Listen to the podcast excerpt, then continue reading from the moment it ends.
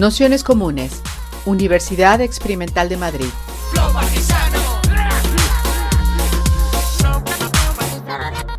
Toda la información en nuestro canal de Telegram Nociones Comunes o en nuestra web traficantes.net barra formación.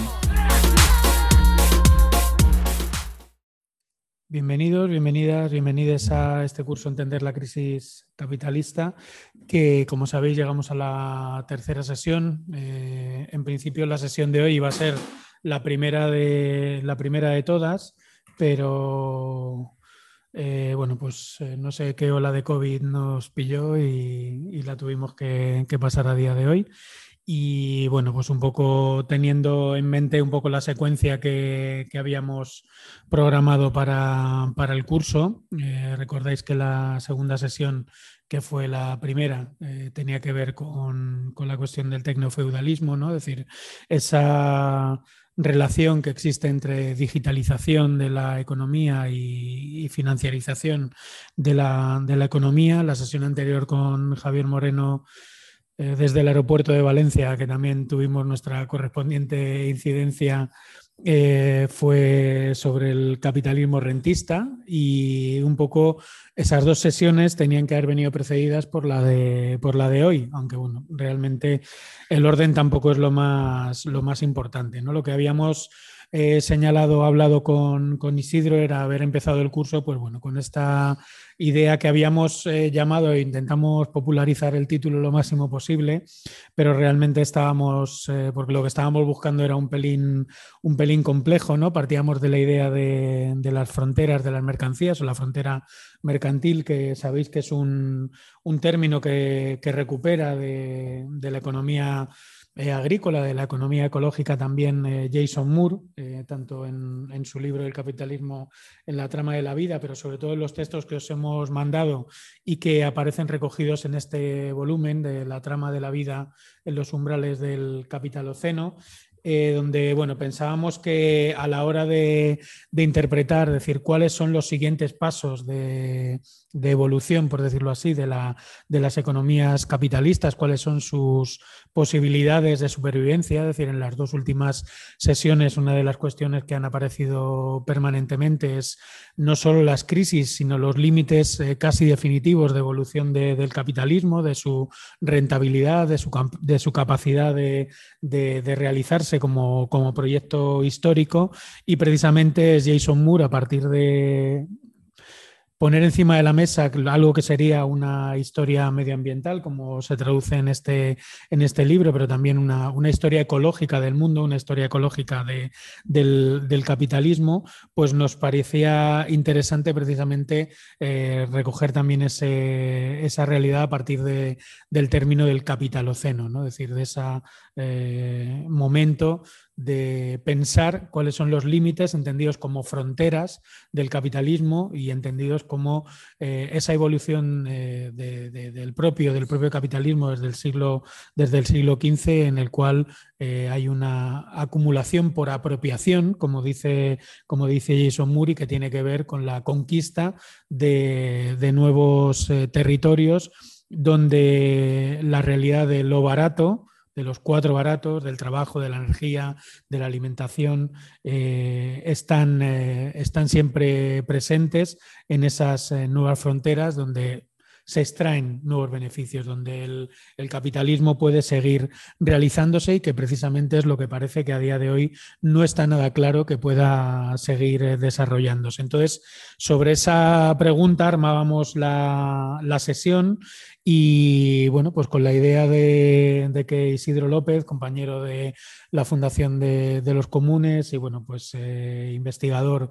en su momento del Observatorio Metropolitano y ahora bueno, pues colaborando con distintas iniciativas también en ese ámbito de análisis del capitalismo financiarizado, de las crisis financieras desde un punto de vista militante, activista, crítico, como se quiera denominar, pues bueno, le habíamos propuesto que, abordase, que abordase esta sesión sabiendo eh, bueno, pues la amplitud y también lo, complicado que, tiene siempre el, pensar esa, esa, frontera entre cómo será el capitalismo o y cómo será el postcapitalismo en, en el contexto de, crisis ecológica y también de nuevo solucionismo vendido en forma de, capitalismo verde, si se quiere usar ese término, aunque le pongamos todas las comillas que queramos. Así que agradeceros a todas, a todos, a todos que estéis por aquí un día más en el curso Entender la crisis capitalista. Agradecerle a Isidro que se haya venido bajo, cantando bajo la lluvia hasta la maldición para, hacer esta, esta sesión. Así que comenzamos. Bueno, pues muchas gracias. La verdad que es, efectivamente es un, poco, es un poco extraño hacer la sesión introductoria cuando ya lleváis dos, sesiones, porque realmente es una sesión introductoria, ¿no? Eh, las dos temas de los que habéis hablado ya en el curso eh, son de alguna manera especificaciones necesarias a algo como de la eh, evanescencia de lo que yo os voy a contar, ¿no? Porque es Realmente como que se trata de dar cuenta de transformaciones eh, muy, muy, muy recientes en el orden económico, político, global. Desde luego, está claro que la pandemia nos sirve como un parteaguas, ¿no? El antes y un después, pero es que el después de la pandemia acaba de empezar, digamos que acaba de empezar, ¿no? Es un poco preguntas de estas de qué tipo de era es la que se abre, ¿no? O dicho en el lenguaje que gusta a los marxistas, que nos gusta mucho, es esta la crisis definitiva del capital. Es decir, es la definitiva, esta es la buena, es la de verdad, es la de que todos, eh, de aquí surge algo nuevo, bueno, malo, regular, pero surge algo nuevo, ¿no? Que eso, bien, bueno, supongo que es una pregunta que de la que se suele omitir otra cosa que es también muy de la, de la tradición marxista para bien, y es distinguir entre lo que son las crisis cortas, las crisis largas, las crisis medias y las crisis de recorrido muy, muy largo. Es evidente que mm, circulan dinámicas de crisis en periodos muy, muy, muy diferentes.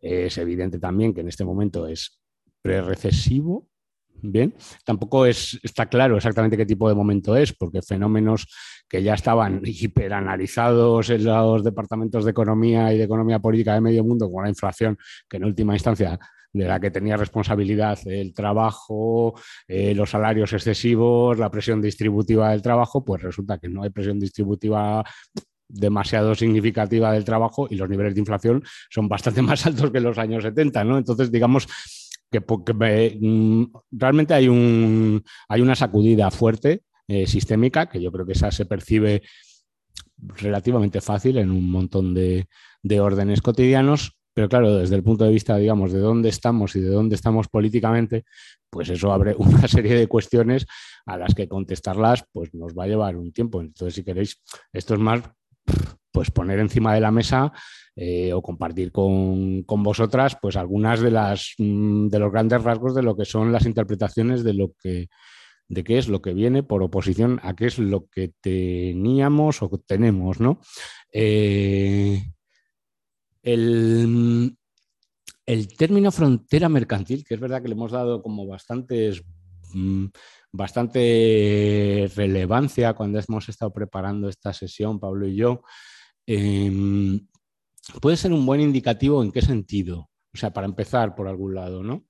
Em, hay una cierta tendencia, eh, sobre todo en los campos más, eh, digamos, que tienen más peso eh, la academia, la investigación académica, determinadas ramas de las ciencias sociales, a considerar mm, el capitalismo como algo más allá de sus arreglos geográficos. Es decir, eh, ¿qué, quiero decir, ¿qué tipo de configuración real estamos hablando? ¿Podemos hablar hoy del futuro del capitalismo, por ejemplo, sin hablar del futuro de China?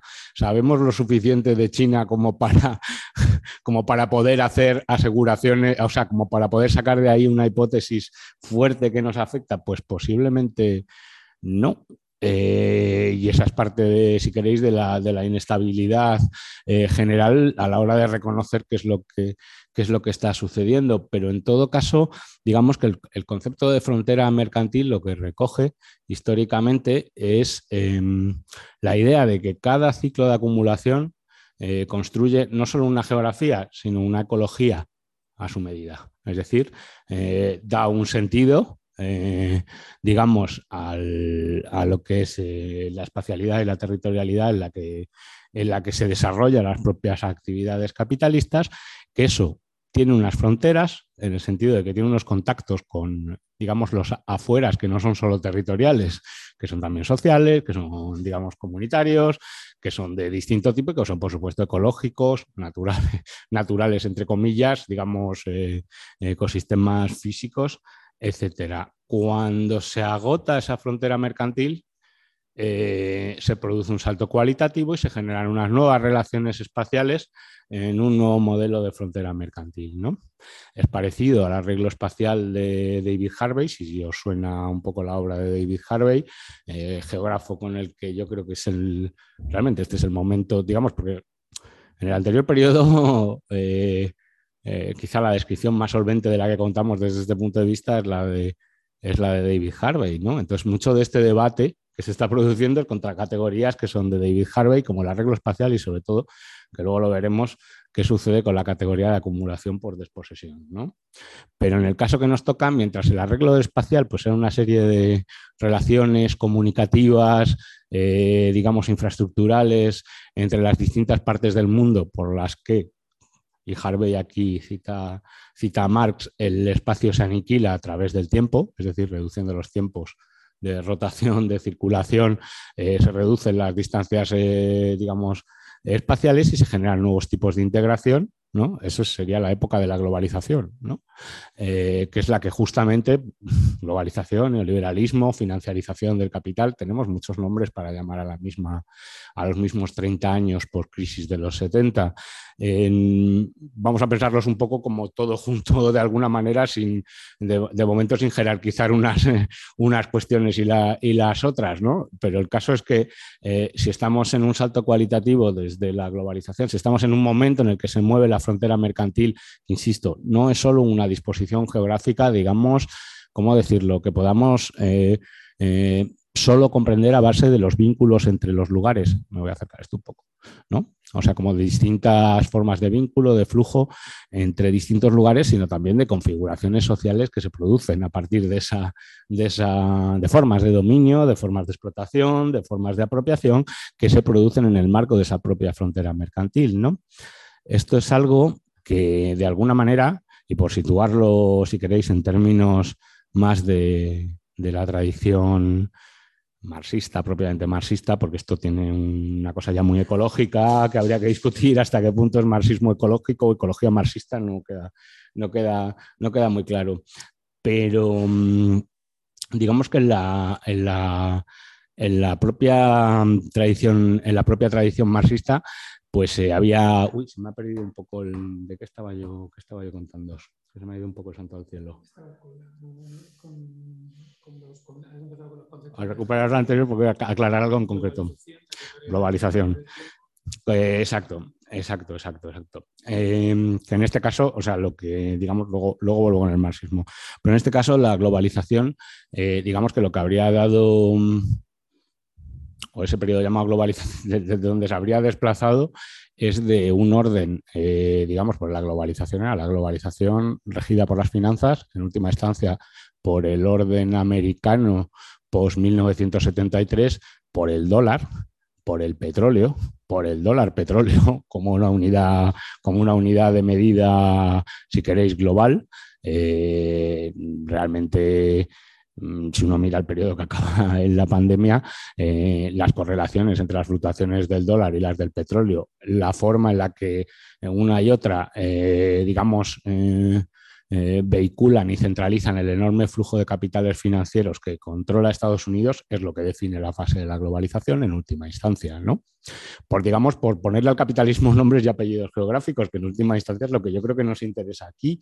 Es decir, capitalismo no es una serie de cuestiones esenciales, digamos, que se refieren a la explotación del trabajo, a la producción de plusvalía, que también.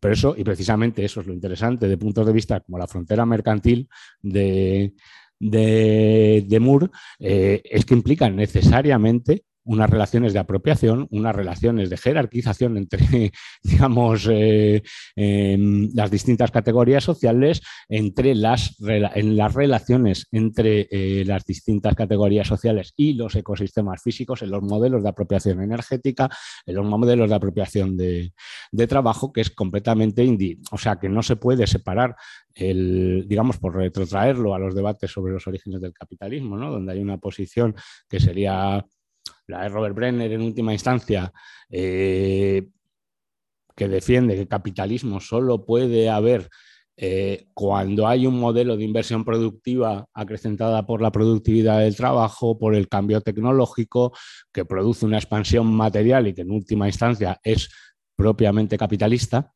Eso, por decir, desde el punto de vista de la frontera mercantil, eh, sería así, pero eso es indistinguible del establecimiento de relaciones de colonización y de imperialismo en las colonias. Es decir, sin todo un sistema de aprovisionamiento y de apropiación de la madera de los bosques de Polonia, de Suecia, en el siglo XVII, de Irlanda, es imposible eh, que exista materialmente la posibilidad de que, que vuelva o se acumule el suficiente capital en Inglaterra como para que se lancen estos procesos en la agricultura capitalista primero y después en la primera industria. ¿no? Eh, por poneros un, ejemplo del, nuevo tipo de conceptualización que va también más allá de lo que fue los debates antiguos sobre el paso del feudalismo al capitalismo y centra mucho más la cuestión en la, o sea, el capital es indistinguible de su expansión geográfica.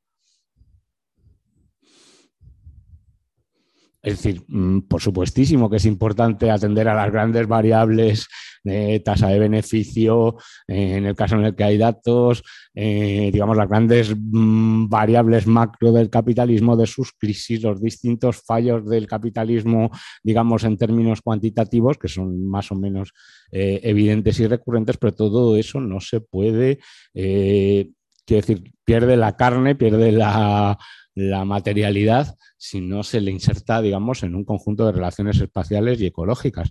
Por eso, eh, frente a, digamos, que, que, Moore en su linaje intelectual, pues claramente es heredero de, sobre todo de Wallenstein, indirectamente de Fernand Brodel y Giovanni Giovanni Arrighi, es decir, los sistemas, la teoría de los sistemas mundo, es el paso de la economía mundo a la ecología mundo es lo que opera, lo que opera Moore. No solo es que eh, la expansión, digamos, la propia dinámica interna del capital llevase por la vía comercial o por la vía productiva, digamos, al establecimiento de relaciones capitalistas de, larga, de, larga, de larga duración, de más de tres siglos de duración. Es que eso no es posible sin, eh, digamos, la colonización de ecosistemas, tanto humanos como naturales. No sé si esto, eh, por el momento pues eh, claro, es que evidentemente habría que hacer un recorrido histórico, hay toda una rama ahora de la, eh, de, tanto de la historia como de la geografía que está rehaciendo este recorrido a base de lo que es la historia de las mercancías, la historia del azúcar, cómo se produce, cómo se produce el azúcar, cuáles son las relaciones que vehiculan, cómo se desarrolla la industria eh, azucarera eh, a partir de la esclavitud y con el trabajo libre, cómo se desarrolla, cómo llega, desde dónde, desde dónde vienen los aportes, ¿no? Em, digo, para que veáis también cómo se puede especificar este, esta idea de, frontera mercantil, ¿no? Como, digamos, como un todo que vehicula, que, vehicula lo que es el desarrollo capitalista, ¿no? Porque si no, o sea, y volviendo un poco a la, volviendo de, a la, si queréis, a, la situación actual, ¿no? A lo que son los problemas, digamos, a los que, a los que nos enfrentamos en este momento y a la sensación como enorme de, de algo que, es real, que es, una situación de caos, de caos sistémico eh, absoluta, ¿eh? Eh, mm, donde realmente no se sabe muy bien, eso es un capitalismo sin amo, ¿no? sin alguien que le ponga un orden, un ordenamiento, ya no, estas son las normas, estas son las nuevas normas. O sea, no hay unos Estados Unidos en la posguerra que dicten, que, no, el capitalismo que quiere la nueva potencia hegemónica es así. Por cómo ha sucedido el desplazamiento de Estados Unidos a China como hegemonía productiva casi, casi total realmente en estos, en estos momentos, mm, la cuestión es muchísimo más caótica, porque en este caso, eh, digamos que hay una continuidad tanto cultural como institucional como histórica entre el paso de poderes entre la Inglaterra del imperio y Estados Unidos.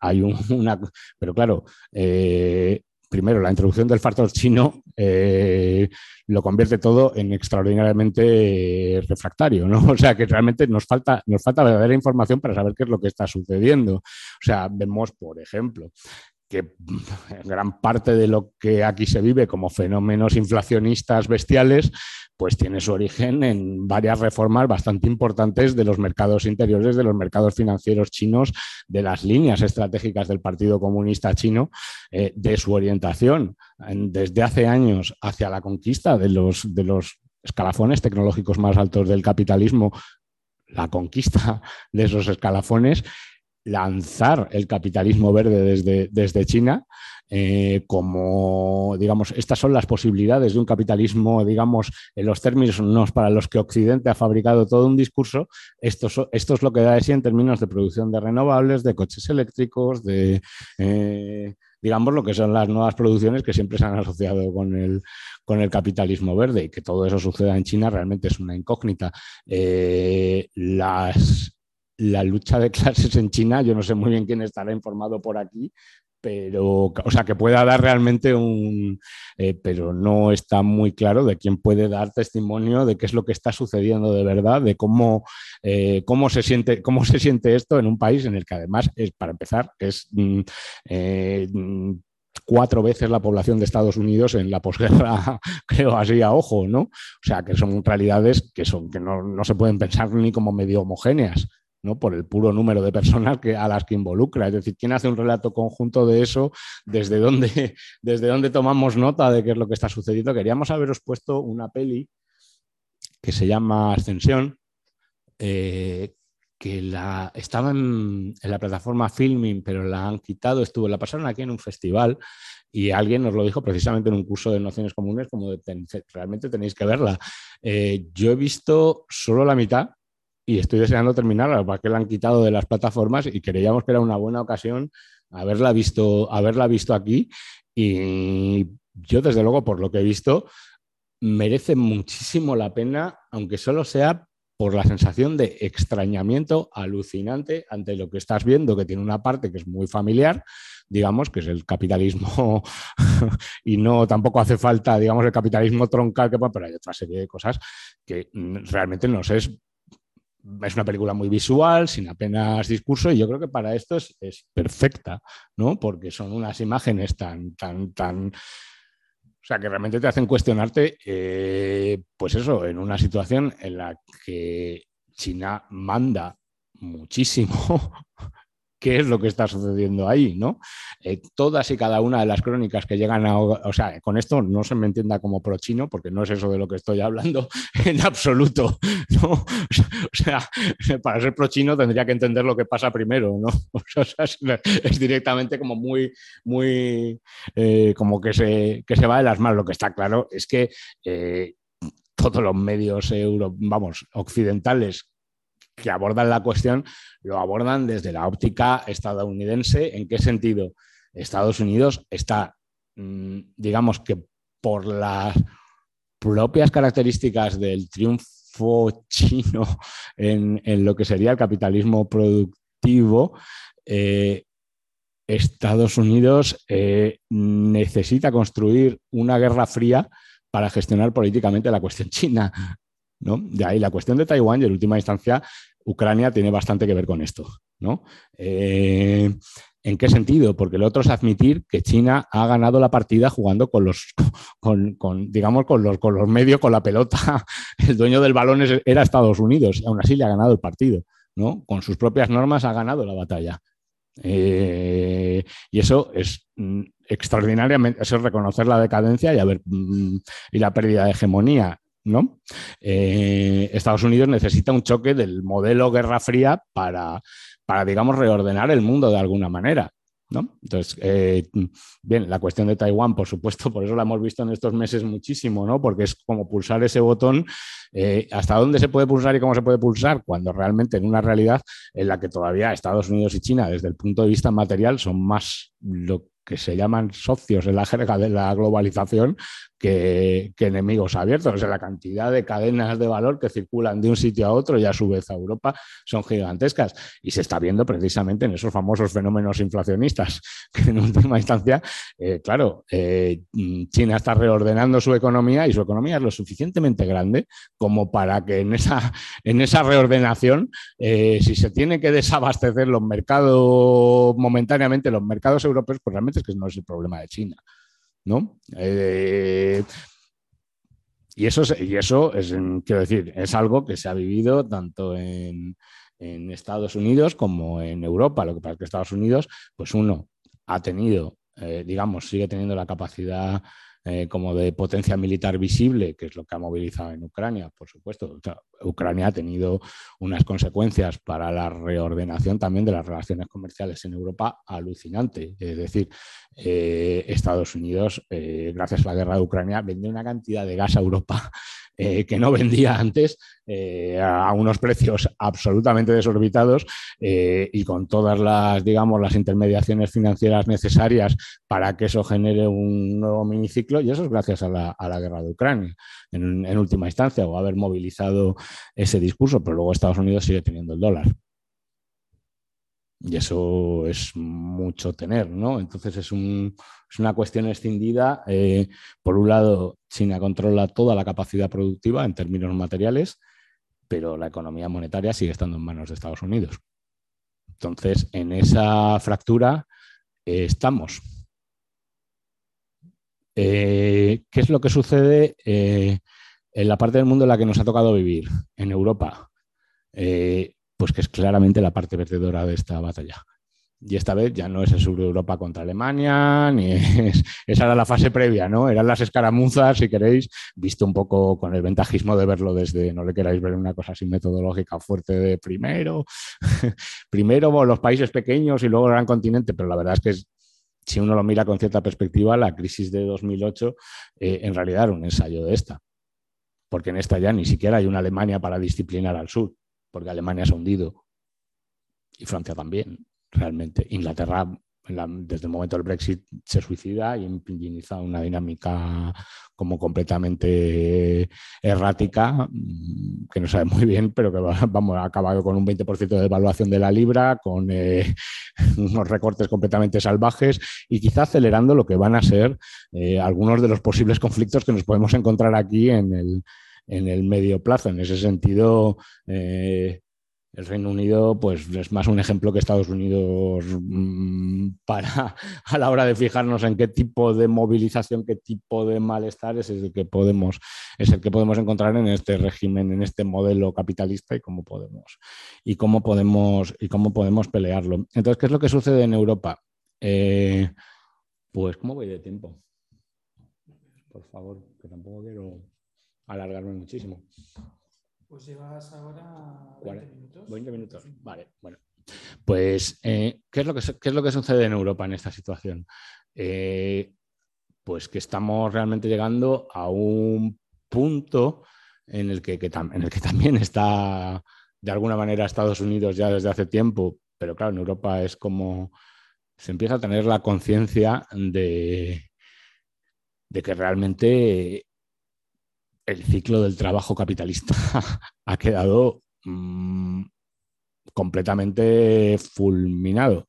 Es decir, ¿quiere esto decir que no va a seguir habiendo, digamos, eh, el empleo tal y como lo conocemos, ¿no? el empleo como figura de, gestión de la fuerza de trabajo? no, no, va a seguir habiéndolo, pero nos encontramos con dinámicas en las que el proceso de acumulación ha desertado, digamos, de Europa Occidental eh, ha desertado más que como apéndice de lo que sucede fundamentalmente en Asia, es decir, sirviendo a la, producción en otros lugares, pero desde luego sin capacidad de organizar, digamos, a la población per se.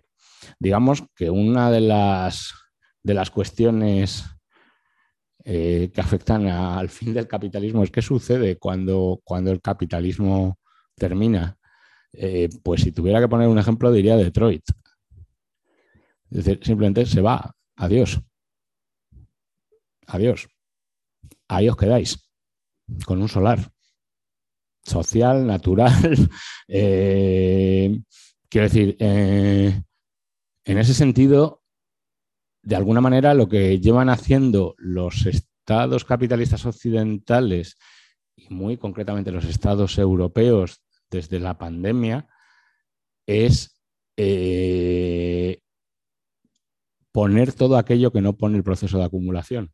Es decir, cuando hablamos de capitalismo, hablamos, esto sí, de manera un poco transhistórica, de, dos cosas importantes. El capitalismo como, función económica, o el capital como función económica, eh, y el capital como régimen de poder político general.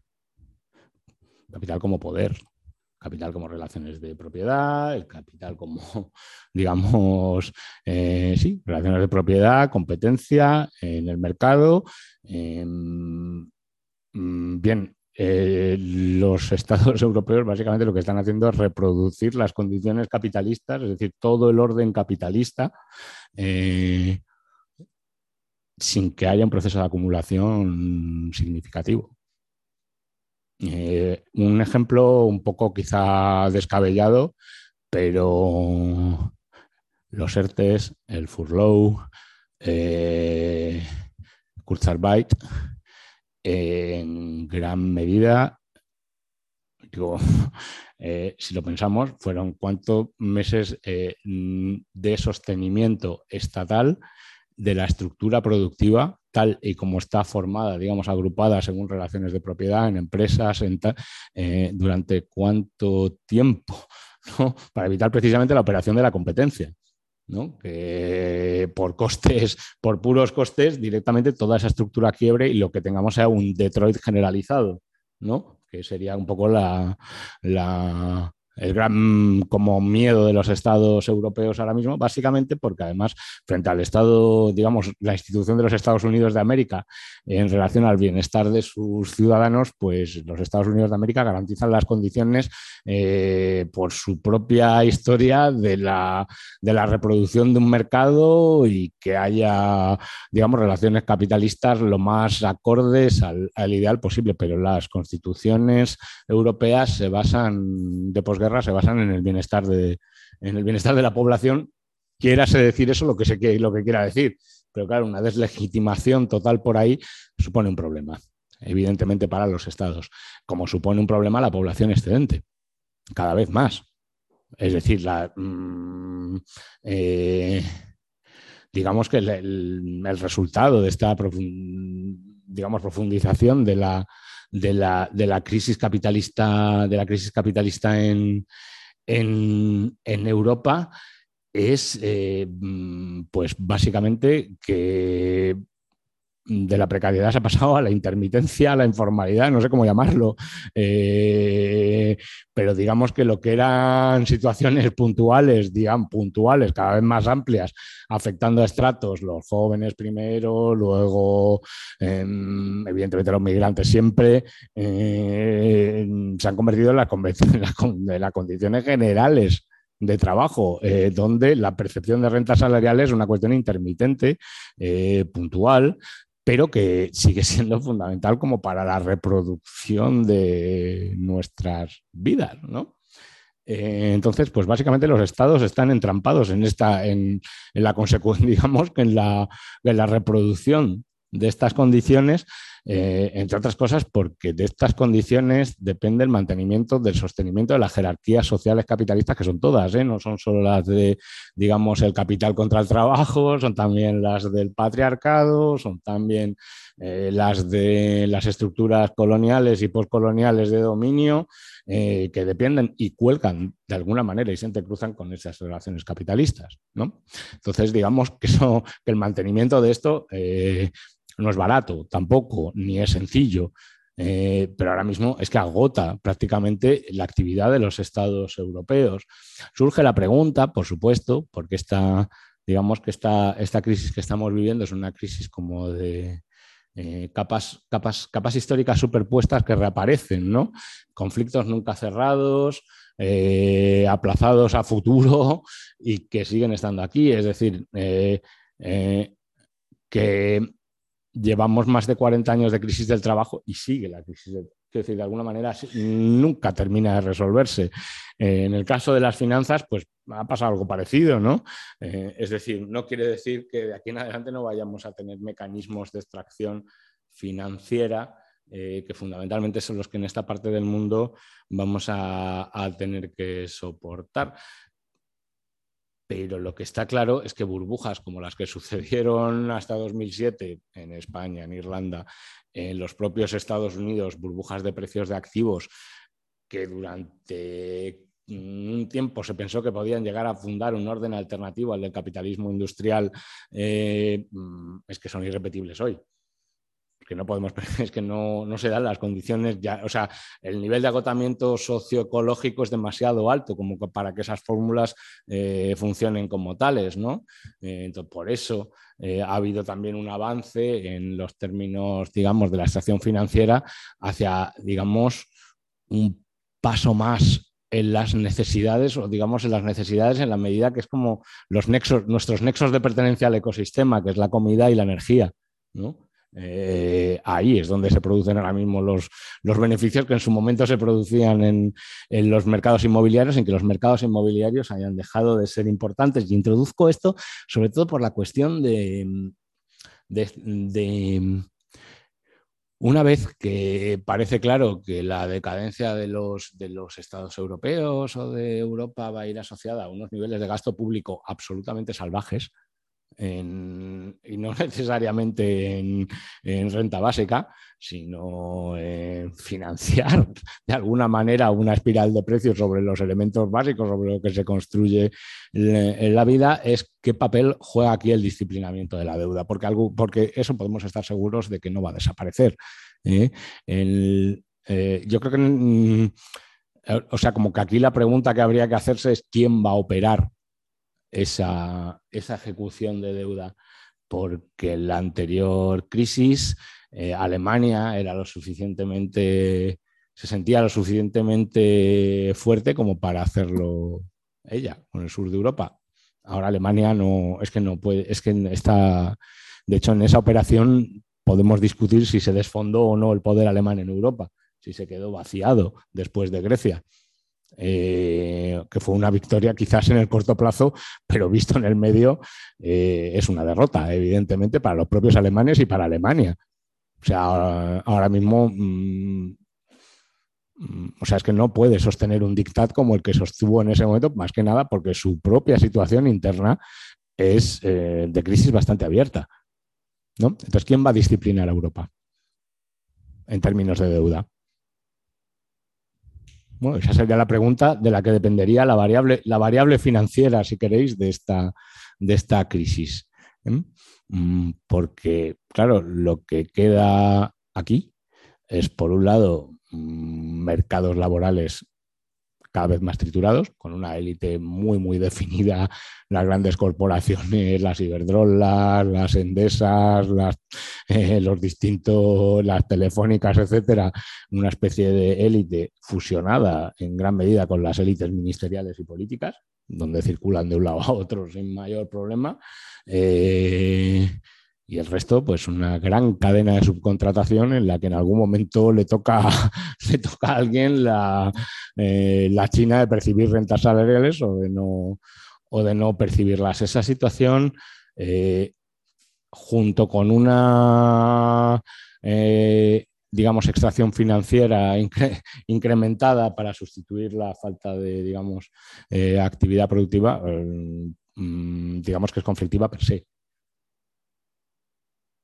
O sea, en última instancia es difícilmente eh, gestionable. Lo que pasa es que, bueno, pues desafía, y esto es también gran parte del debate sobre el final del capitalismo, el principio de otra cosa, eh, desafía los debates estándares, porque, eh, por poneros un ejemplo, antes de que la malversación y la sedición tomasen el, el primer plano, eh, en, la política institucional de este país había todo un debate sobre los impuestos.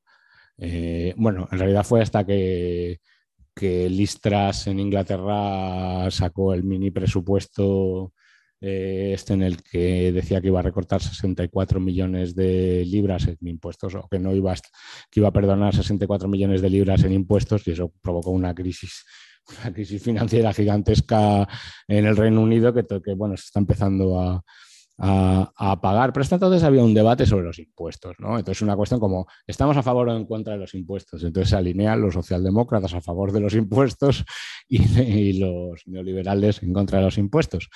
Eh, bien, eh, es un debate completamente espúreo si no estás eh, poniendo encima de la mesa a qué se dedican esos impuestos. Eh, si esos impuestos se están dedicando masivamente a financiar unas subidas de precio de la luz, eh, del precio del gas, que son eh, extracción financiera en estado puro que se legitima por la vía de pagar esos precios, porque una vez pagados esos precios se materializan. Sigue el ciclo financiero, no quiebra ningún agente energético ni financiero intermedio porque hay disponibilidad de liquidez y la máquina sigue funcionando porque el riesgo no lo teníamos de desabastecimiento. Esto como lo de los bancos. El riesgo no era que nosotros nos quedásemos sin gas en las casas, el riesgo es que las energéticas eh, tuvieran un impago masivo de sus cuentas. No sé si me explico. Entonces, claro, eh, digamos que la cantidad de dinero necesaria para financiar esos son unos niveles, eh, pues, de, digamos, de endeudamiento para el Estado completamente eh, en última instancia, en última instancia insostenibles.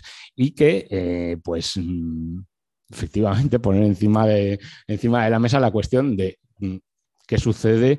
¿Qué sucede cuando estamos en un modelo que es capitalista en un sentido del poder político, de las posiciones sociales, pero que no tiene un proceso, digamos, de producción eh, capitalista. Y como...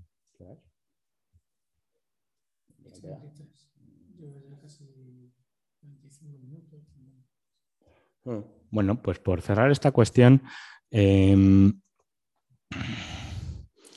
hay un, o sea, hay dos cosas que son, que yo creo que son o hay una en concreto que yo creo que es muy importante y que tiene que ver con la percepción o la autopercepción de la fuerza de trabajo que va a ser bastante, bastante importante los próximos años dentro de este modelo de capitalismo al que nos estamos refiriendo y que tiene bastante que ver con el final del capitalismo en última instancia, que es una variable política, no, puede, ser, no puede ser de otra manera. Y es, eh, digamos, la diferencia que hay entre... lo que Marx llamaba el ejército laboral de reserva y la población excedente conscientemente excedente. El ejército laboral de reserva está en expectativa de destino. ¿no? Está como, eh, aquí estoy, yo soy una bolsa de trabajo viable, no sé cómo decirlo. Eh, eso es, digamos, que es lo que hasta ahora se ha vivido, se ha vivido, digamos, mayoritariamente en el modelo de, de la fuerza de trabajo capitalista. Y lo que estamos empezando a ver son eh, eh, directamente expresiones de, fuerza de trabajo excedente que se sabe excedente. No sé cómo decirlo, no sé si conocéis el fenómeno del quitting en Estados Unidos, el, la cantidad de gente que dejó su trabajo en Estados Unidos, sobre todo eh, hace un año más o menos, ¿no? En 2021, los datos de inmediatamente post pandemia, que yo creo que nos ha recuperado los niveles de, fuerza laboral estadounidense, pero también en otros países de Europa, donde lo que sucedía es que la gente llegaba y decía, adiós, me voy me voy del trabajo. Eso puede parecer que no tiene ninguna expresión política, pero claro, luego eh, em, yo os recomiendo que veáis un foro de Reddit que se llama Anti-Work. Eh, realmente es alucinante. ¿eh? O sea, creo que son dos millones de foreros. Eh, no está ahora en el momento más tal, porque esto fue de un poco más, pero sigue manteniendo Y ahí pues se fragua, claro, en unas claves que no son exactamente las nuestras, pero se está fraguando una nueva conciencia, pues si queréis, de otro tipo en relación con el trabajo y que ya se entiende mucho más como temporera ¿eh? que como precaria, ¿no? Eh, la negociación del salario por hora prácticamente a cara de perro en un momento dado para trabajar dos meses, tres meses, no sé si me explico.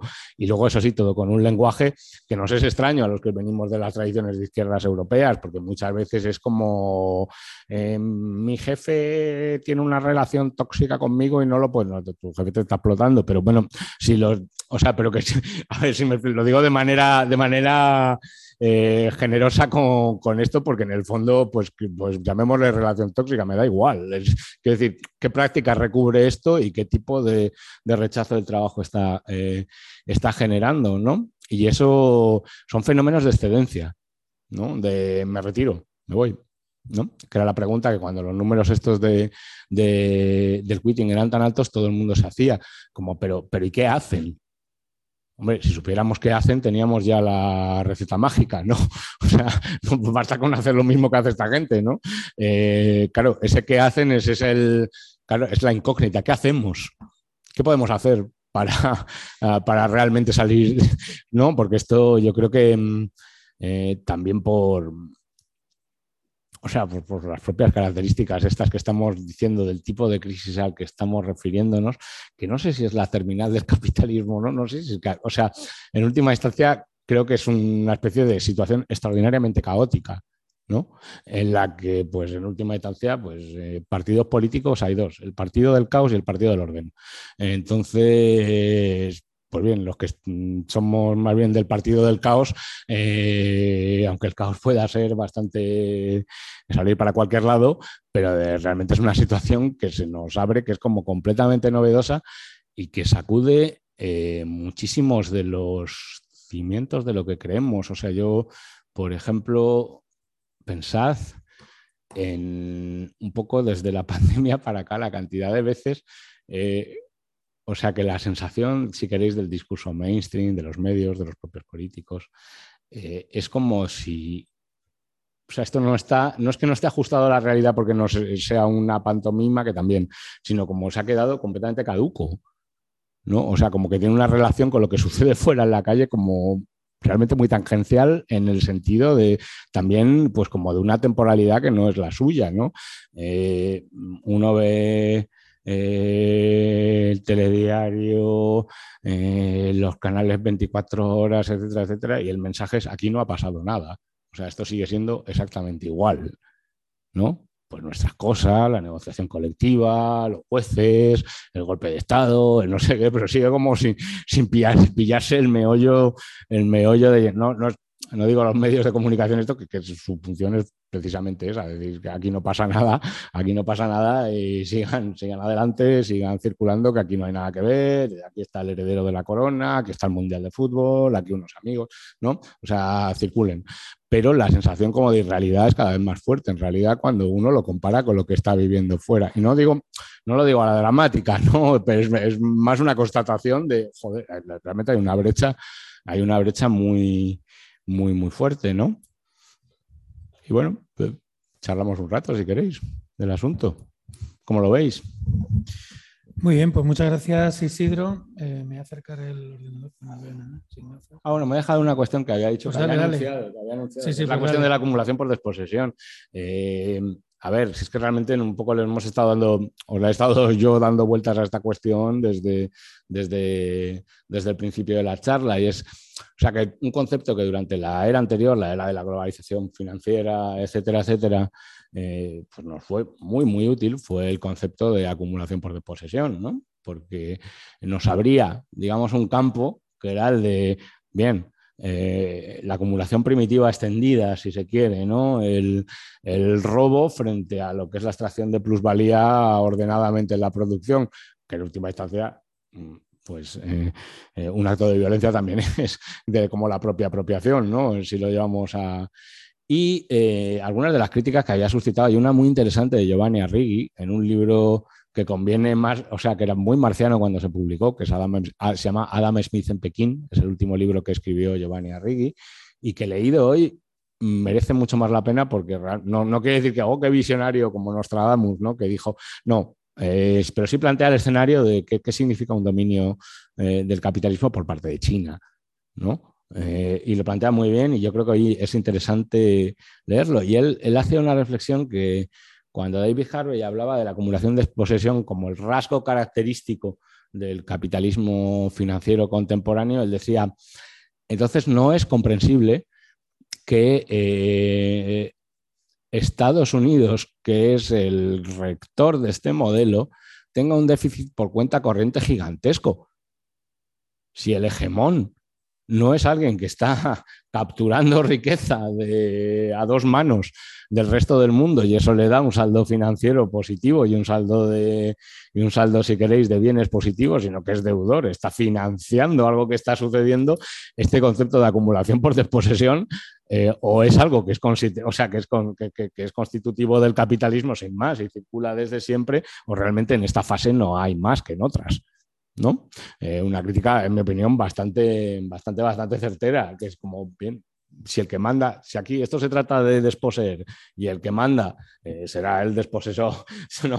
el, que, el que desposee, ¿cómo es, ¿cómo es posible que en realidad esté eh, financiando todo, el, todo este chiringuito? Y en última instancia, Jason Moore lo trata bastante en el capitalismo, en la trama de la vida. Pues un poco desde el punto de vista, volviendo al término de frontera mercantil, y ya con esto cierro la cuestión. Eh, o sea, trata. Se me ha vuelto a ir el santo al cielo. Estoy yo despistado hoy. La vuelta para acabar con, Jason Moore y la idea de frontera. Mercantil. Sí, bueno, lo que viene a decir Jason Moore es que las relaciones entre, entre el beneficio y la apropiación, el beneficio, la, extorsión de plusvalor, eh, la apropiación eh, energética, ecosistémica, eh, de trabajo no pagado, de trabajo en la reproducción, es que es una. No se puede, o sea, es un movimiento conjunto de despliegue del capital entre la sociedad. Mm, o sea, quiero decir, lo que, claro, es que ahí se ha comprado un poco el discurso del capitalismo en el sentido de, no, no, si yo la reproducción la pago. Estos son los salarios, son la cuenta de la reproducción. Lo que me cuesta a mí la reproducción al año en todo el mundo es la cuenta salarial. Pero claro, esa cuenta no ha parado, no ha, parado de crecer la cuenta salarial y sin embargo eh, procesos de acumulación siguen siendo, siguen siendo bien potentes. Entonces, todo aquello que queda fuera, eh, todo aquello que llamamos la reproducción, que es lo que no salariza el capital, eh, forma parte, de, o sea, el despliegue de todas esas dimensiones forma parte de la acumulación de capital.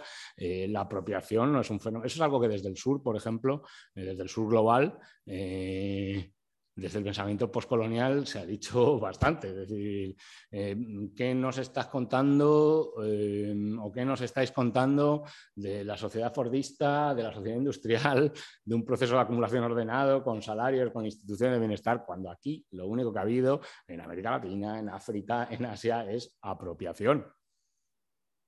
Única y exclusivamente que estaba relacionada con lo otro y que hay que, o se coge en un movimiento de conjunto o te quedas con una parte del asunto. Por poner un último ejemplo, o sea, por ejemplo, yo tengo mucho la sensación de que un determinado discurso colapsista ecologista eh, eh, básicamente está confundiendo la crisis de Europa con... O sea, la sensación esa de se acaba un orden, se acaba una civilización y se hunde, no, por desgracia todavía no es la de los combustibles fósiles, pero sí la europea, eh, porque realmente, o sea, la sensación es de que esto que se ha construido no es viable. O sea, de que hay un gran armazón estatal, que son como enormes paquidermos que manejan la vida social y política en Europa, pero que les falta precisamente la velocidad, la frescura y la capacidad, digamos, el dinamismo económico que tenían cuando esto era un centro de acumulación y ahora son una especie de, entidades que no sabe muy bien de qué tipo son, pero en cualquier caso son moribundas. Muy bien, pues muchas gracias Isidro y pues un montón de temas. Eh, no sé qué por cuál empezaremos, pero ahora es el momento de, las preguntas, tanto aquí como en casa. Y, no, tengo el micro aquí a un lado. Si veis que miro raro porque estoy sin gafas, no veo nada. veo, mm, veo sombras, parezco un Estado europeo.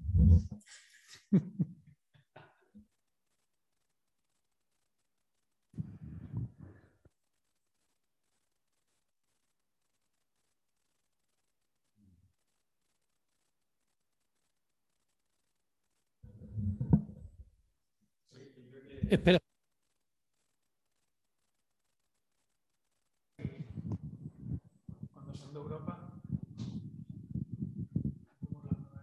Vale. Eh, o sea, al, menos a lo que a mí me ocurre al, escucharte es que hay múltiples variables eh, dentro del análisis que es difícil darle como un digamos, aterrizarla en, como en, en, plano más de perspectiva, como el, más en lo inmediato. Digo, todos te hablan de que todo está mal. Eso yo creo que sin duda es algo que está claro. O sea, tenemos la variable ambiental, bueno, lo nombraste, este, patriarcado, qué sé yo, eh, prácticas neocoloniales, etc. Eh, pero eso, eh, digamos, no entrega quizás las claridades suficientes como para pensar también el, cómo echar abajo finalmente el capitalismo, porque, digamos, deja el campo igual muy abierto. Eh, digo, para no solamente ser catastrofista y, decir, bueno, ya se va a caer, ya. Eh, y, eso al menos es, mi sensación. Eh, bueno, igual, quizás para ser más honesto, igual vengo de una tradición política más leninista, eh, y obviamente siempre, yo al menos he pensado la política en, términos de cómo construir un partido de clase, Sin embargo, eh, las tradiciones políticas se han abierto un montón, digamos, y se han construido distintas nuevas tradiciones políticas que responden de manera diferente también al, al escenario político. Y mm, finalmente eso, digamos, te deja más incertezas que certezas políticas.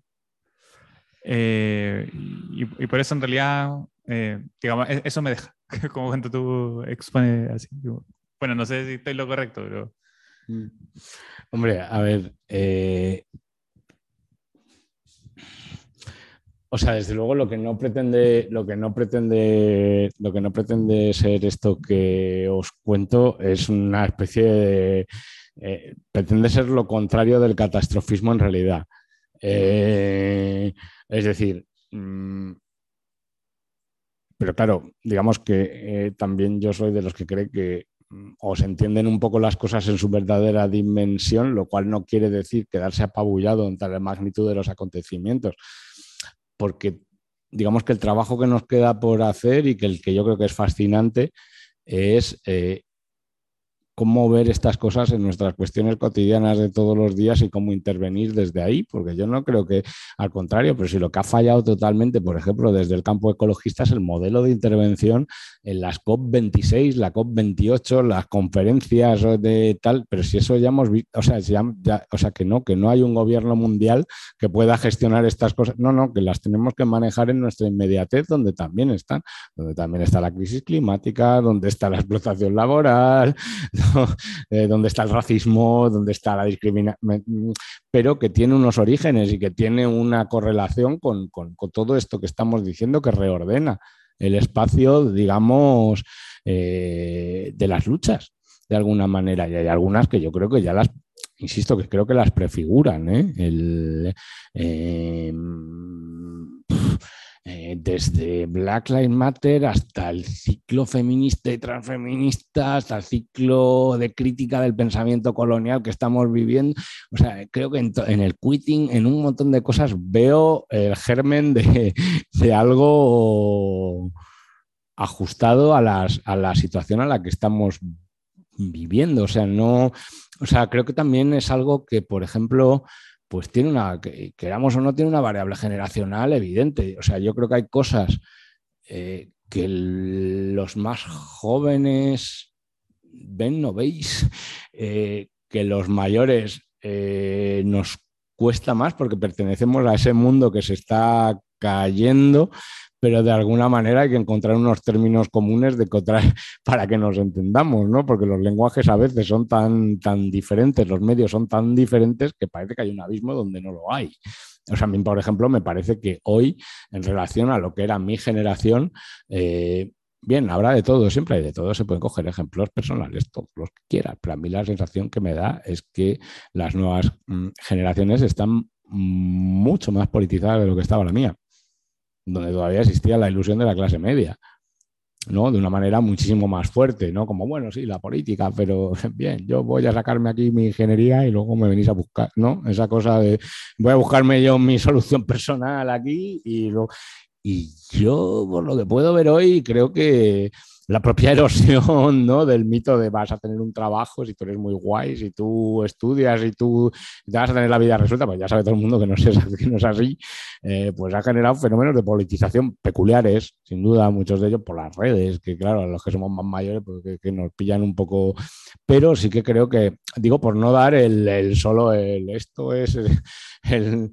no, yo creo que se abren muchas, muchas posibilidades y que los periodos de inestabilidad además es cuando vienen las transformaciones, porque también hay una demanda. Es decir, si el capital no nos va a dar trabajo, ¿qué vamos a hacer? ¿Qué hacemos? ¿No? Pues ahí, ¡paf! Eh, esto nos, nos, decían compañeros que habían estado hace no mucho en, Estados Unidos, viendo experiencias cooperativas y demás. Pues, pues, el ejemplo de Detroit, bueno, pues en Detroit están cultivando la tierra en los, en los barrios completamente devastados por las casas destruidas, donde, bueno, queda tierra para cultivar y creo que está viviendo bastante gente de lo que ahí se cultiva. Eh, ¿Quiere esto decir que es, eh, no, pues que, que, claro, cuando hay un abandono total, pues hombre, sigue habiendo ciertas cosas que podemos valorizar, no tienen por qué ser solo huertos urbanos, también hay digo yo que en, este proceso ha habido una cantidad, pues yo qué sé, de adquisición de cualificaciones, de que estaban relacionadas o que están relacionadas con ¿sabes? Con lo que era el trabajo capitalista, que quizás se no sé, cosas de estas que eh, hace solo 10 años sonaban como extrañas, yo creo que es el momento de preguntárselas, ¿no? Es decir, ¿en qué consiste una economía? Eh, solo parcialmente monetaria o solo parcialmente capitalista. ¿Cómo, o sea, qué tipos de, construcciones, digamos, productivas podemos hacer, ¿no? Que son cosas que, por ejemplo, yo creo que en el ecologismo no se terminan tampoco de, como de enfocar bien, entre otras cosas porque se renuncia a hablar de la ciudad en cierto ecologismo, ¿no? Hay como la idea de esto ya lo haremos en el campo, como si el campo fuera un espacio liberado, que no lo, que no lo es, ¿no? Eh,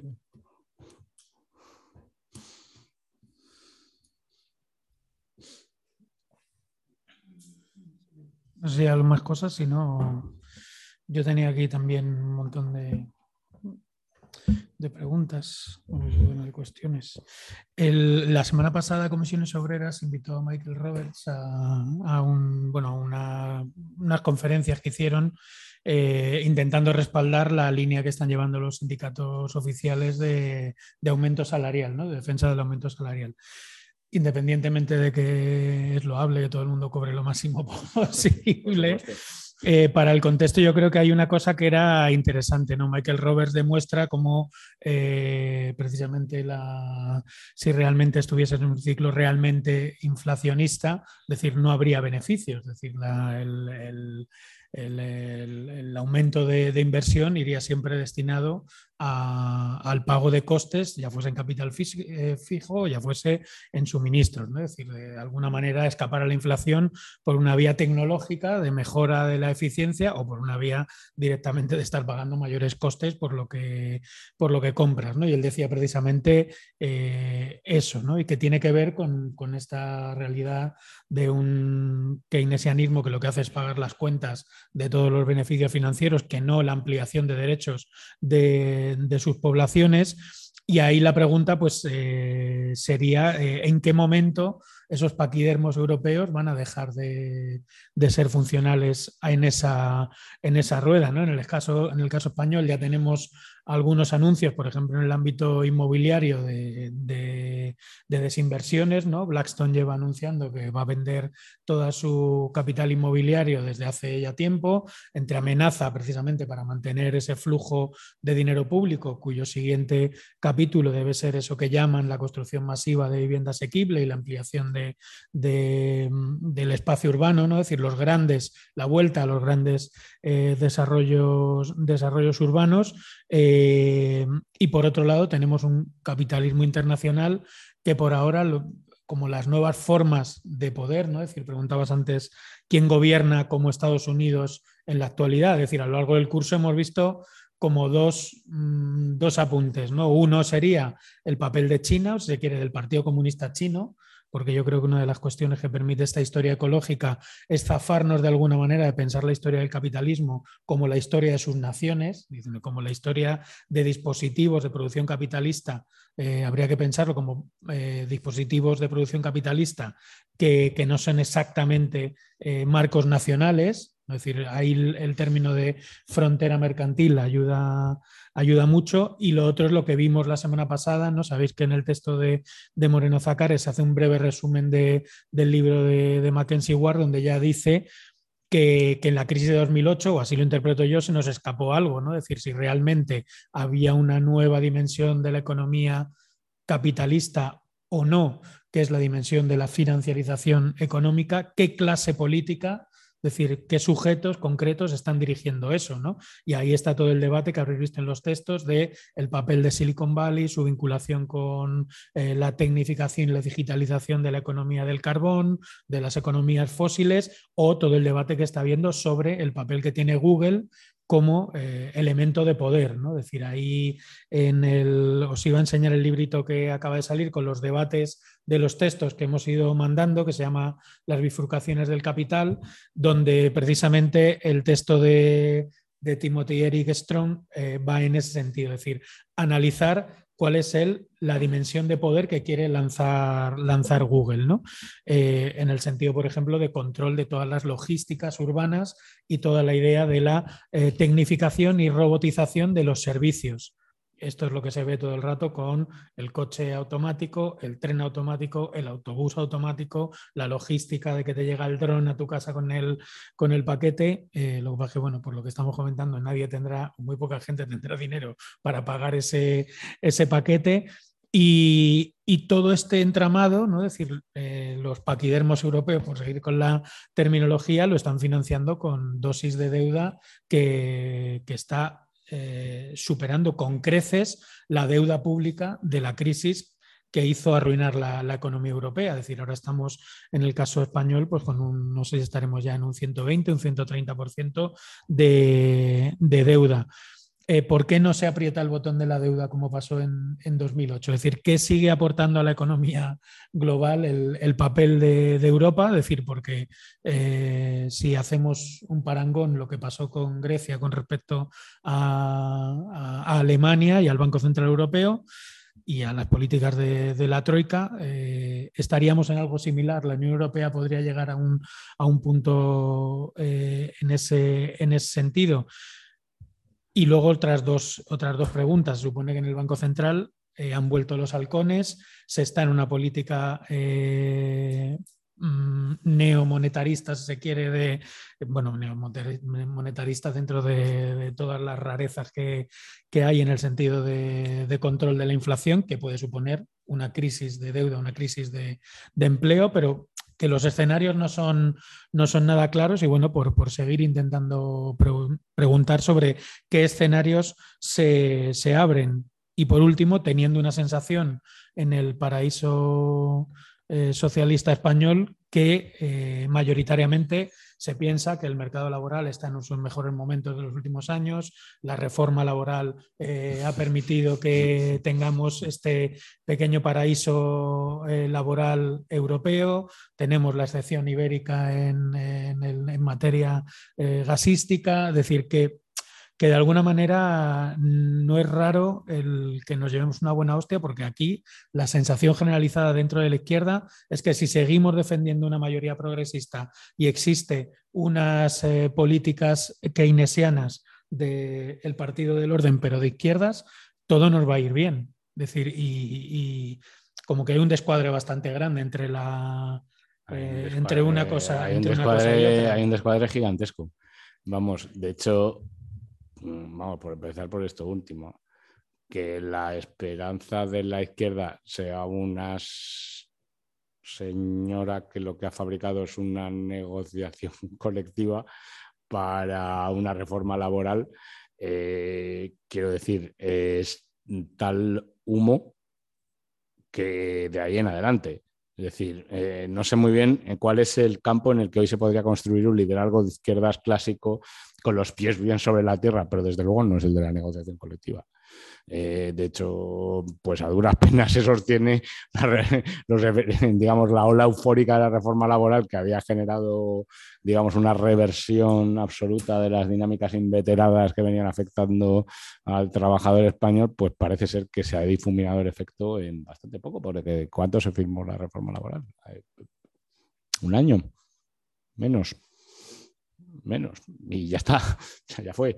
es una cosa que no, pues en el fondo, business as usual, sigue todo de la misma manera y es eh, em, yo creo que aquí va a haber un, o sea, que ya está viendo una cosa como muy inmediata, que es el conflicto en la sanidad, que yo creo que ya se puede aprovechar quizá para plantearlo de una manera no socialdemócrata.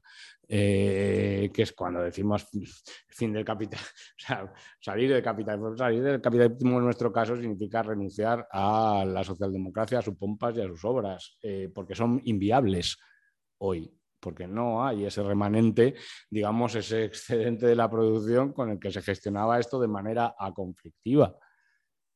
Ahora esto es un conflicto distributivo de suma cero. Es decir, todo lo que se quiera ganar para la sanidad habrá que quitarse. me temo que es así, porque no hay una productividad del trabajo ni un crecimiento de esto que pueda financiar. Eh, o sea, realmente lo que dicen los neoliberales es que como no eh, es que para esto, por las vías clásicas, no hay pasta. Entonces, pues si no por las clásicas, tendrá que ser por otras que habrá que pensar cuáles son. No sé si me explico, ¿no? Porque, claro, evidentemente eh, también de la pandemia en adelante, digamos que las afecciones eh, y enfermedades de la fuerza de trabajo, pues, que son, no solo son muchas, sino que además hay una reclamación de, esto como dimensión colectiva. Eh, bueno, estamos viendo la, barbaridad que están suponiendo las huelgas de enfermeras, por ejemplo, en el Reino Unido. Ahí, ahí, ahí, ahí sí que hay un conflicto bien gordo. Eh, pero bien gordo. O sea, que ha salido Richie Sunak, que es el nuevo primer ministro, diciendo, pues firmando poco menos que el porque donde hay que firmar aquí el convenio, varios Tories señeros han salido diciendo que por favor que le suban inmediatamente, que se firme el, o sea, que se viene abajo lo que es la estructura de, eh, digamos, del Estado británico, más allá de sus estructuras represivas, que es el National Health Service y que son los servicios públicos que quedan todavía. Entonces, a mí eso me parece un pedazo de conflicto aquí y ahora. Eh, al, que hay que darle un enfoque no social, en el sentido de decir, no, no, es que no es, o sea, no es eh, que aquí haya como que, digamos, que dar perspectivas mm, capitalistas financieras a esto, porque siempre van a pasar por la, por la mercantilización y por la financiarización. Hoy es que tenemos que pensarlo de otra manera su momento, pues eh, lo pensábamos como comunes, ¿no? Como, es decir, esto te veo por una propiedad colectiva de rango, si queréis, medio localizada, un hospital, pero que pertenecen desde luego a médicos, personal sanitario, enfermeras y a los que pasamos por allí, eh, con una titularidad del Estado, bueno, sí, una titularidad del Estado que lo proteja de su rapiña, no que lo favorezca. Eh, no sé si me explico. O sea que todas estas preguntas hay que ponerlas encima de la mesa con los conflictos aquí, de aquí ya, de aquí y ahora. Eh, sobre tenemos un precedente, digamos, sobre qué tipo de gestión de una crisis de deuda europea podemos ver en los próximos meses o años, en cómo gestionó Estados Unidos la posición de Alemania en los primeros momentos de la guerra de Ucrania. Eh, ante el amago de seguir comprando gas eh, ruso cuando el mandato era que no, Estados Unidos, el Wall Street Journal, el Financial Times, todos los le dijeron a Alemania, no, olvidaros, vais a comprar gas natural licuado a Estados Unidos, va a venir en barco y os va a dar igual el precio que se pague porque el otro es que no se compra y punto. De hecho, luego vinieron los el sabotaje Nord Stream 2, todas estas cuestiones de tal. Bueno, sigue comprando, sigue habiendo un gasoducto terrestre que cruza por Ucrania y que sigue mandando gas a, mandando gas ruso a Europa, ¿no? Pero eh, ahí la cuestión era mucho más la aserción de aquí quien manda. Es decir, si tú quieres hacer las cosas a tu manera y seguir haciendo, pues no, es que esto no se puede. Y yo imagino un futuro para la deuda algo parecido, o sea, como que mm, en última instancia ahí, porque claro, el Banco Central Europeo eh, eh, ha tenido de la pandemia en adelante, incluso antes, una barra libre de dólares gigantesca para poder financiar sus, sus tipos bajos.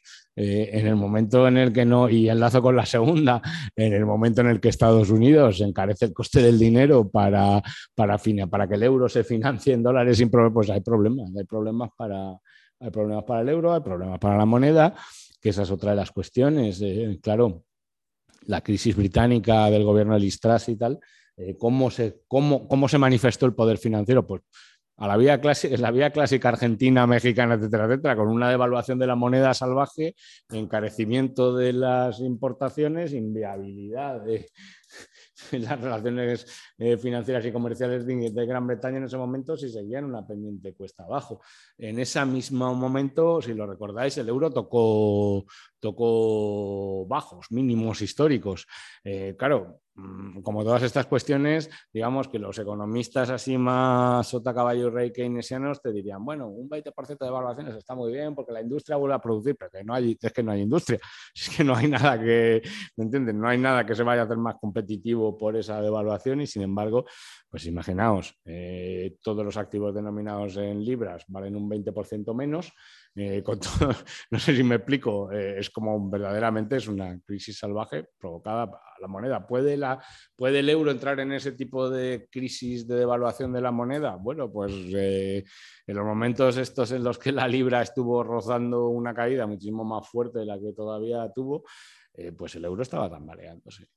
Eh, de hecho, las subidas de tipos de interés vienen forzadas muchísimo más por la, por la cotización de, por una devaluación absoluta de, la moneda y la recuperación de eh, una mínima paridad con el dólar para que no, digamos, se supone que no haya una destrucción de, riqueza salvaje. Yo creo que en ese sentido eh, aunque sé, yo creo que hay una total conciencia desde la Reserva Federal, tanto como el Banco Central Europeo, que los fenómenos inflacionistas estos tienen cero que ver con los de los años 70, eh, cero, bueno, muy poco que ver.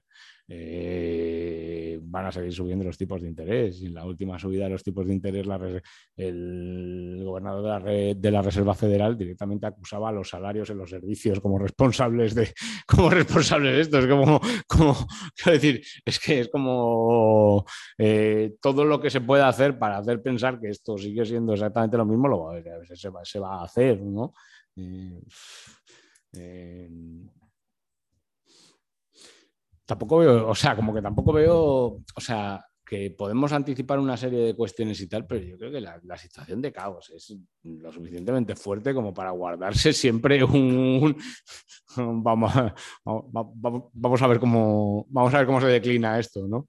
Vamos a ver cómo, porque claro, o sea, cartas como por ejemplo hace un año solamente, pues bien, cartas como la guerra de Ucrania mm, no sé yo, será previsible que se jugase con esta, con esta rotundidad, con esta aspiración como de reordenación del orden político eh, europeo y global. ¿no? Un conflicto regional, pues sí, era viable, pero toda esta especie de eh, realineación de la que en última, en última instancia está claro que Estados Unidos saca, saca muchísima ventaja, saca muchísima ventaja, pues no era previsible. Entonces, te quiero decir hay que reservarse siempre, digamos, un, hay un puntito de, para lo inesperado. Pues más cuestiones. Espera, que te paso.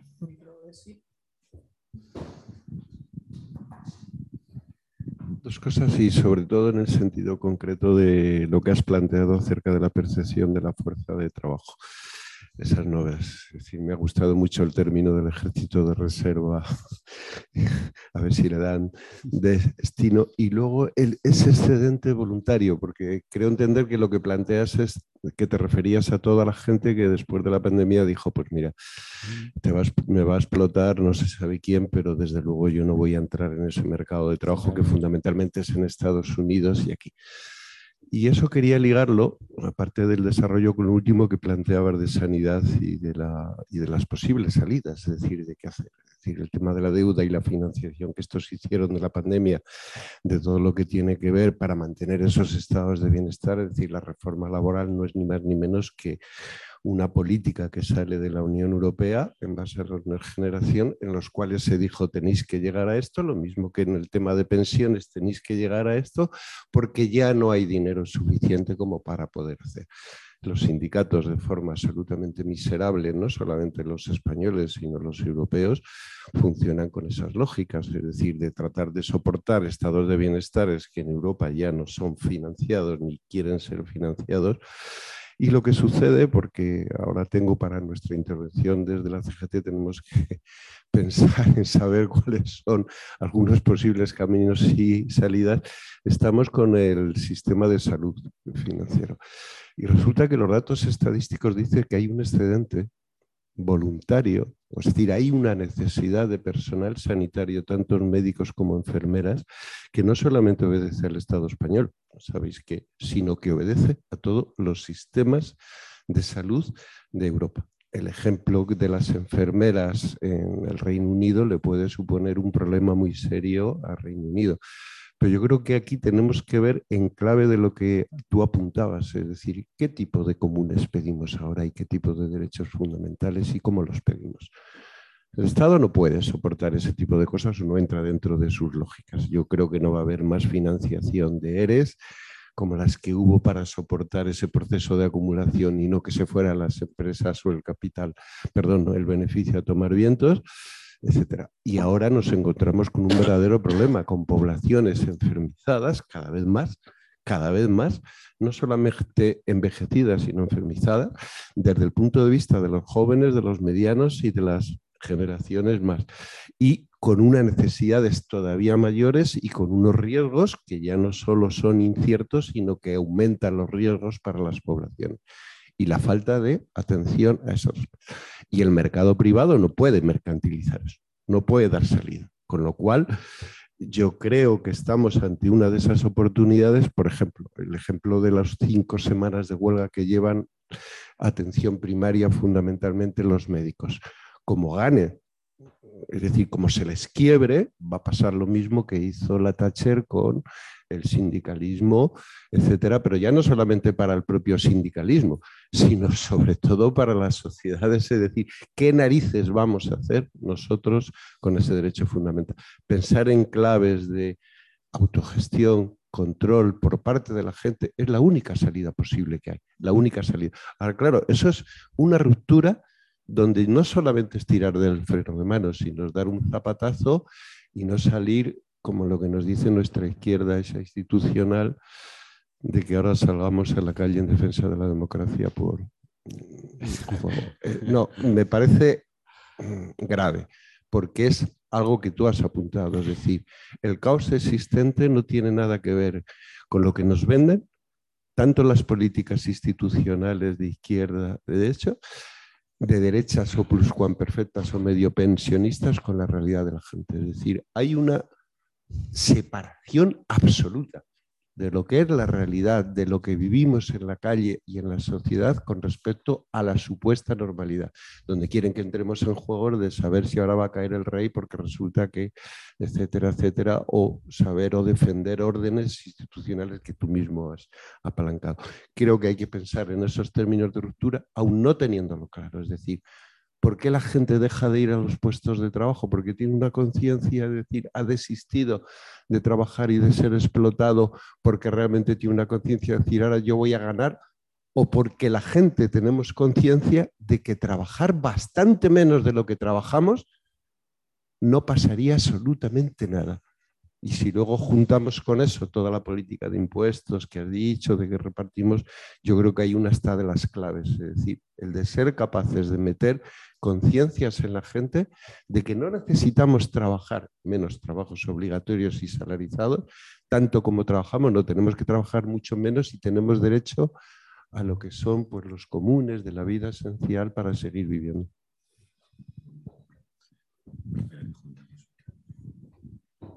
Alguna cosa más? Pues yo quería hacer un enlace con las dos sesiones anteriores, bueno, por, ponerle también en contexto a Isidre, que pueda también contestar desde ahí, que tiene que ver con esto que estamos, eh, que tiene que ver con esto que estamos, que estamos hablando. En las dos sesiones anteriores, tanto en, eh, en los debates en torno a tecnofeudalismo como de capitalismo rentista, eh, y Javier Moreno lo explicaba en la última sesión, si, os acordáis, se parte de, una ilusión, sobre todo en las tesis del capitalismo rentista. una supuesta ilusión. Se lo voy a citar también con la idea de que hoy otros días y cuando queráis, pues, pues, se puede seguir leyendo y se puede seguir abundando en esta línea de, debate, que es volver a la lógica que se daba en la crítica con respecto al capitalismo financiero, ¿no? es decir, que existe todavía la posibilidad de volver a construir una economía realmente, verdaderamente productiva, ¿no? una economía productiva que además se suele dar a escala nacional, ¿no? es decir, con el, con la, en el ámbito del capitalismo rentista estaba el libro de Christophersen de Renter Capitalism y, los textos de, Marina Masukato, ¿no? que precisamente de lo que, de lo que hablan es del market shape, de decir la posibilidad, o que existe todavía la posibilidad que desde los poderes públicos eh, se sea capaz de controlar, dinamizar, eh, moldear de alguna manera el, papel de la, economía, ¿no? es decir, de alguna manera controlar estas nuevas formas del capitalismo digital. Eh, financiarizado, que toma posiciones eh, no productivas, sino posiciones rentistas, posiciones de, propiedad, que no produce, sino señorea, eh, y que de alguna manera yo creo que es el verdadero imaginario de la izquierda a día de hoy. es decir, y es el imaginario sobre el que se están construyendo la mayoría de proyectos de la economía política de izquierdas, en el mm. caso español. Es decir, es un horizonte eh, no soy exactamente keynesiano socialdemócrata, pero es lo que está, es lo que está operando y es lo que está eh, funcionando. De ahí hay autores que, hablan de, esa, de, inventar ese modo de producción del común, ¿no? es decir, cuando el capital... Eh, cuando pase lo que más probablemente pase, que es desinversión, retiradas de capital, población excedente, ahí es donde tiene que aparecer el modo de producción del común. Eh, que, evidentemente no lo vamos a resolver yéndonos 10 a montar un huerto en no sé qué pueblo, sino que eh, las redes de redistribución, de cuidado, de abastecimiento, qué pasa con los restos del estado del bienestar, cuidar que ese estado del bienestar siga siendo universal. ¿no? Es decir, porque muy probablemente esa retirada del estado del bienestar no sea que desaparece la sanidad, sino que solo hay sanidad para unos pocos o que solo hay educación para unos pocos. Eso lo estamos viendo ya, por ejemplo, en los modelos de educación concertada y en los modelos públicos en el caso vasco, en el caso catalán, se reproduce. ¿Quién va a la escuela pública en euskera y con ciertos niveles de tal o a la escuela dónde van los inmigrantes con menos derechos, con menos acceso a la sanidad. Es decir, ahí es donde hay que estar poniéndose, porque si no, como estamos siempre en un imaginario del todo o nada, de el colapso, la destrucción, la desaparición del estado del bienestar, es decir, la evolución de la crisis es una evolución siempre gradual, de grises y de correlaciones de, fuerzas, de luchas y de eh, incidencia. Entonces, bueno, era por poner en, ponerlo encima de la mesa, porque yo creo que es, es interesante. Yo, por ejemplo, participo en un movimiento de vivienda y esa posición yo diría que en muchos casos es mayoritaria. O sea, justo en el lugar donde se tiene que analizar más el capitalismo rentista, se sigue pensando en un horizonte en el que habrá un estado del bienestar que construirá dos millones de viviendas, las pondrá en marcha y todo el mundo tendrá un piso de 70 metros cuadrados que ponga empresa municipal de la vivienda en la puerta. Eso no va a pasar. Eso es, eso, digamos que la ventaja política que tiene Estados Unidos y por la que ha dado fenómenos políticos muy interesantes en los últimos 10 años es porque no hay la menor esperanza de que el Estado haga nada por uno. Eh, esto es bueno o malo, es, es fruto de su propia historia. En el caso de la nuestra y por el papel que nos ha tocado jugar en esta, realmente, o sea, el la, la, verdadera piedra al cuello es la memoria de la socialdemocracia y el keynesianismo no va a ser fácil de desplazar, pero es que nos la jugamos ahí. Y de alguna manera hay que negociar, eh, o sea, que no es un todo nada, efectivamente, sino que posiblemente, es decir, en algo tan complejo como un hospital público madrileño, eh, hay una parte keynesiana estatal, pero hay muchísimas partes que responden a otros criterios en su funcionamiento real de todos los días, ¿no? Hay un poder de las trabajadoras que ha dado unos determinados, y en última instancia, a ver si no caemos en el fetichismo, en el capitalismo, es decir, el capital no fabrica el trabajo, pues tampoco el Estado lo fabrica en un hospital. ¿Qué queréis que os diga? Porque sea de titularidad pública, no cambia para nada que lo que allí se esté produciendo en términos de, eh, en términos de beneficio social, de beneficio acrecentado de producción social, pues no lo haga el Estado, lo hacen las personas que allí están con sus trabajos como en la empresa privada, exactamente de la misma manera, ¿no? Eh, entonces, quitarle el, eh, quitarle el elemento, ¿qué significa quitarle el elemento keynesiano socialdemócrata? Pues en principio, eh, dejar de agarrarse como pues, a la falta de decir, no, es que aquí cuando venga la opción política adecuada, pues aquí se va a construir una Dinamarca en 1980 alargada, que es el mito este, que luego precisamente, claro, o sea, la deriva de los estados de bienestar puros, hoy sabemos que, por ejemplo, pues requiere de unos niveles de exclusión fronteriza gigantesca que no se está en condiciones ni remotamente con la crisis demográfica que hay de plantear ese tipo de exclusión. Claro, los, modelos sueco y danés clásico es que los extranjeros no podían trabajar, podían tener asilo político, pero no podían trabajar. Así, de, así de sencillo.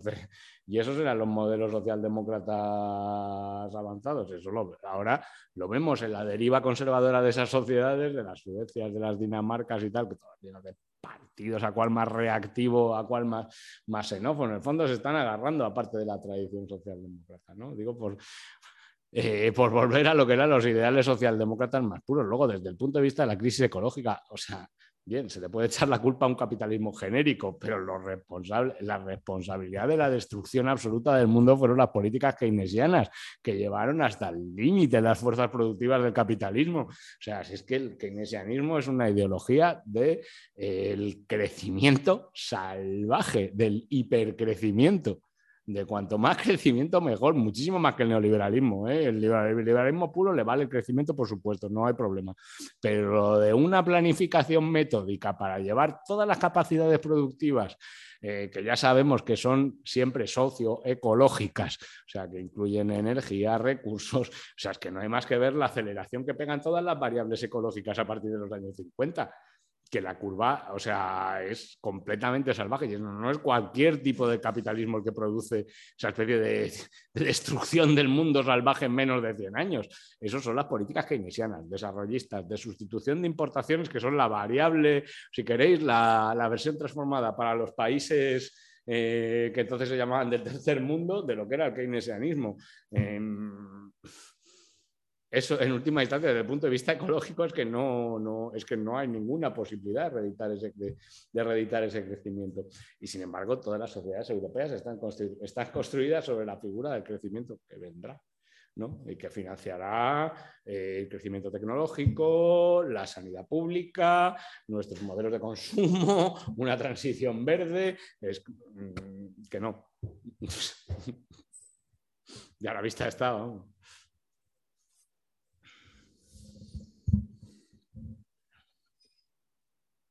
sé, ¿alguna cuestión más? ¿Alguien quiere insultar al keynesianismo online? Luego van a hacer un curso de crisis del keynesianismo.